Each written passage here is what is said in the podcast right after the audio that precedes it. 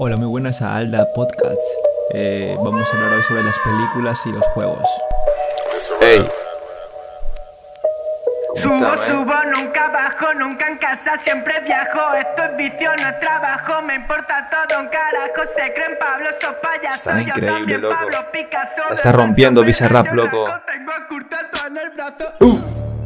Soy como una estampida, mira. Vámonos. ya. Sin nada más que añadirme, con unas recomendaciones de unas músicas que Dance Monkey, de Tones and I,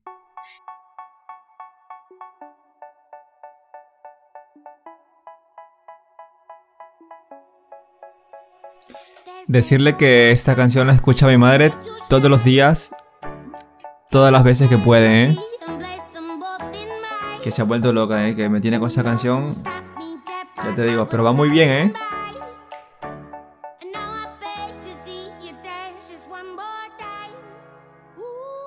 Creo que estas son una de las más sonadas del 2019, ¿no?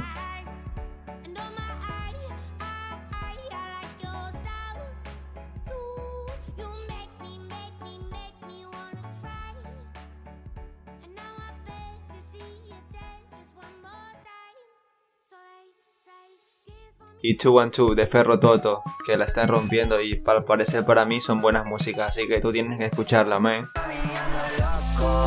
Lo sé, you got me tripping con tus luces. Puedo ver que tu alma me seduce. Lo sé, sacrifico todas mis cosas pa' volverte a ver. Mami, mami, anda loco.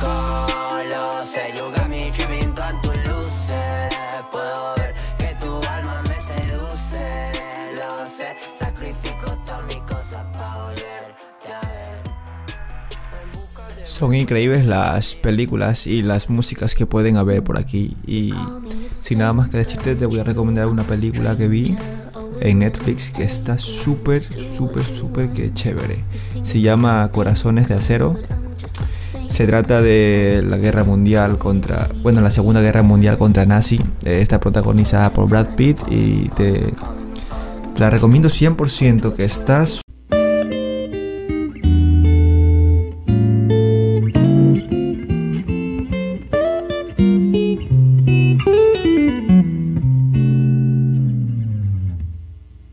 súper, súper, súper que increíble.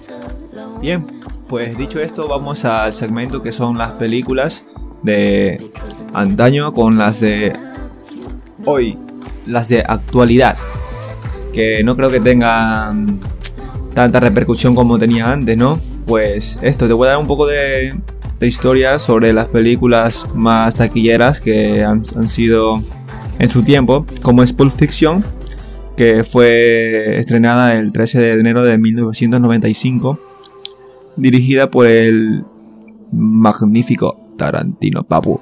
Oye, ah, y ha sacado otros otras películas nuevas que están increíbles. Eh, Pulp Fiction recaudó 213.9 millones de dólares. O sea, no se compara con las películas actuales. Otra muy buena, que la vi por el 2012, tal vez. Se llama Venganza Despiadada. Eh, no sé por qué la recordaba como Cataleya, tal vez por el nombre de la protagonista, no sé. Eh, la fecha de estreno fue el 16 de septiembre de 2011.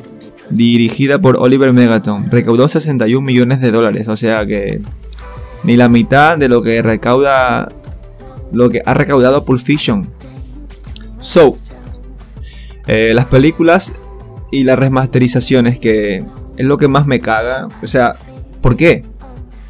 ¿Por qué remasterizas una película que ya está hecha, loco, y la haces en live action o live emotion? No sé, tío, cómo se, cómo va eso, pero no tienes que pensar mucho. O sea, es dinero fácil para los productores. Sacan una película de Disney, te puedo dar ejemplos como son El Rey León, Aladdin y Dumbo. Películas que puedes sacar de series, como ahora ha sacado Sony, también Detective Pikachu. Dime cuándo tú has visto que Pikachu es un puto detective, loco. Esto es increíble. Eh, el detective Pikachu se estrenó el 10 de mayo del 2019 por el director Rob Letterman. Aunque escúchame que recaudó 431 millones de dólares. Las películas de ahora pocas son las que valen la pena ver, por eso prefiero las series. Ah, y ojito con esto de Netflix, que también se caga la tanga cuando es de poner series, tío. O sea, te puedo dar un ejemplo de Dead Note. Una remasterización de una serie, tío, que fue asquerosa, loco. Creo que tuvo muy, muy mala fama y muy malas críticas. También Teen Titans, eh, esa serie, o sea, me voy a cabrear.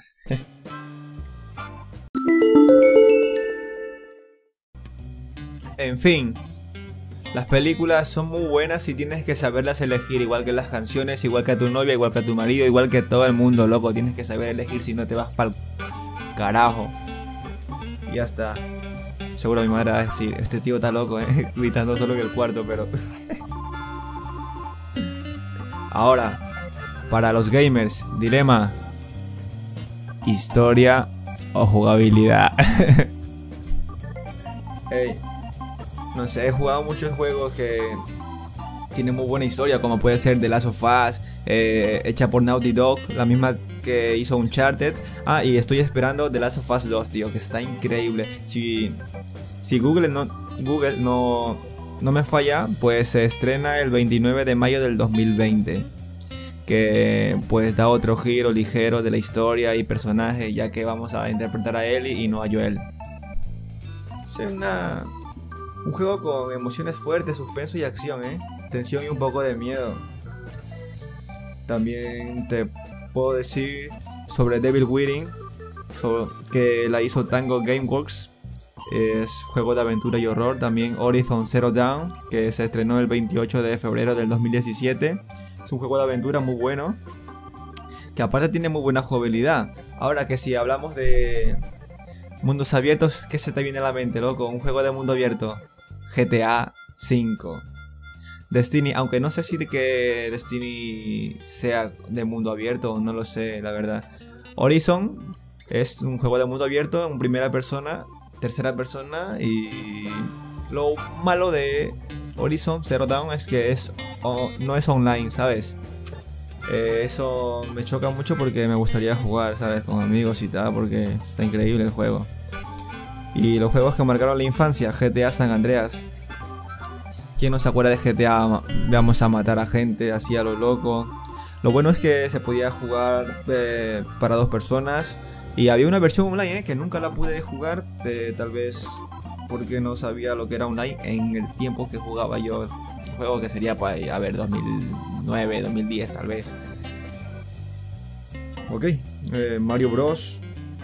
Y lo que marcó la infancia y a mis enemigos y a mis amigos. El PES 2010. O el PES 2011 de, para PlayStation 2, vamos, de toda la vida. Eh, también quería hablarles sobre un poco de las consolas antiguas, bueno, no tan antiguas, que también marcaron un poco nuestra infancia, ¿no? Que son los Ataris, el PlayStation 2, que fue mi primer, eh, mi, primer consola. Luego fue el PSP, eh, PlayStation Portable eh, y la, Nintendo de toda la vida, ¿no? La de Mario Bros y tal. Y nada, pues eso fue todo por hoy y gracias por escucharme y darme tus minutos de vida.